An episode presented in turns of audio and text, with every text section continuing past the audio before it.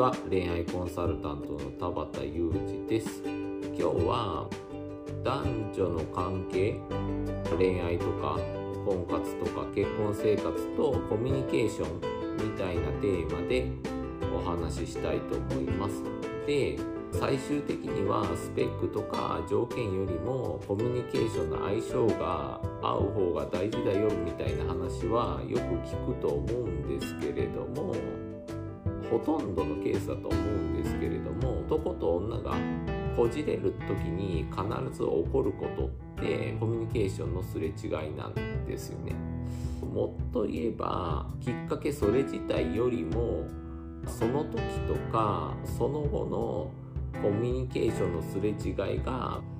関係を2人の関係をこじれさせていくんですよね。例えば彼の転勤で遠距離になってしまったみたい。でその後彼が慣れない仕事をしていることもあって連日残業みたいな。で休日も疲れてて会いに来てくれないみたいな。会いに行こうかって言っても疲れて休みたいからそんな気分にはなれないみたいな感じで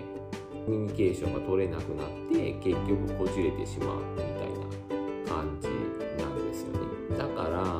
しても付き合うっていく期間が長くなればなるほどいろんなことが起こってその度にコミュニケーションのすれ違いっていうのが起こりやすくなってしまうんですよねなんでそれを踏まえてパートナーに選ぶ時にはコミュニケーションの相性がいい人を選びましょうっていう話になってくるんですよね。でもちろんコミュニケーションのノリとかリズムとか言葉遣いとかジェスチャーとかそういったことも含めて相性がいい人を選ぶっていう話になるんですけれどもそれは個人差もある話ですしちょっと話が広がりすぎてまとまらない可能性がめちゃくちゃ高いんで今回触れません。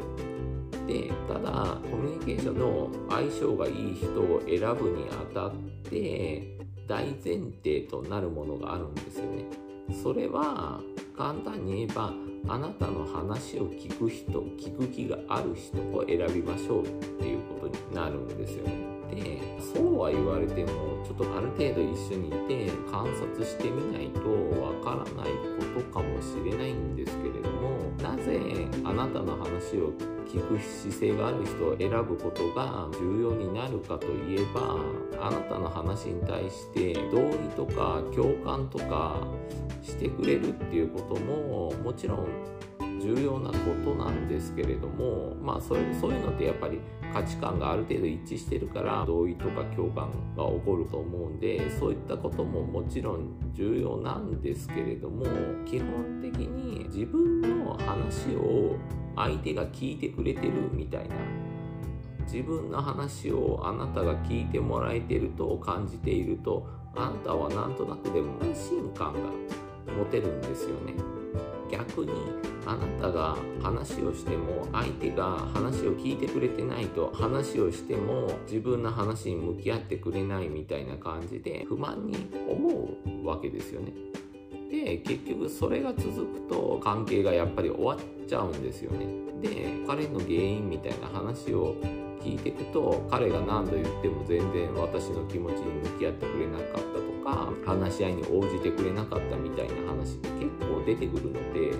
同意をしてくれるとか共感してくれるとかもそれがあればいいんですけれども赤の他人が一緒にいるんで100%いつもそれが起こるとは限らないんですよね。でも私の話をまずは聞いてくれてるって思えると安心できるんですよね。この人は私と向き合う気があるとか私の話を聞こうとしてくれるみたいな感じで安心できるんですよね。だから、まあ、あなたの話を聞いてくれる人をまずは大前提として選びましょうっていうことになるんですよね。女性にとって相手パートナーと気持ちよくコミュニケーションが取れるっていうことはまあ自分の話を聞いてもらえてるっていうことでストレスを和らげる働きもあるんでそういったことからも話がうまければうまいに越したことはないとは思うんですけどあなたの話を聞いてくれる人を選ぶっていうことが重要になってくるんですね。ということで今日は以上です。よかったらまた質問とか送ってもらえると嬉しいです。恋愛コンサルタントの田畑裕二でした。バイバイ。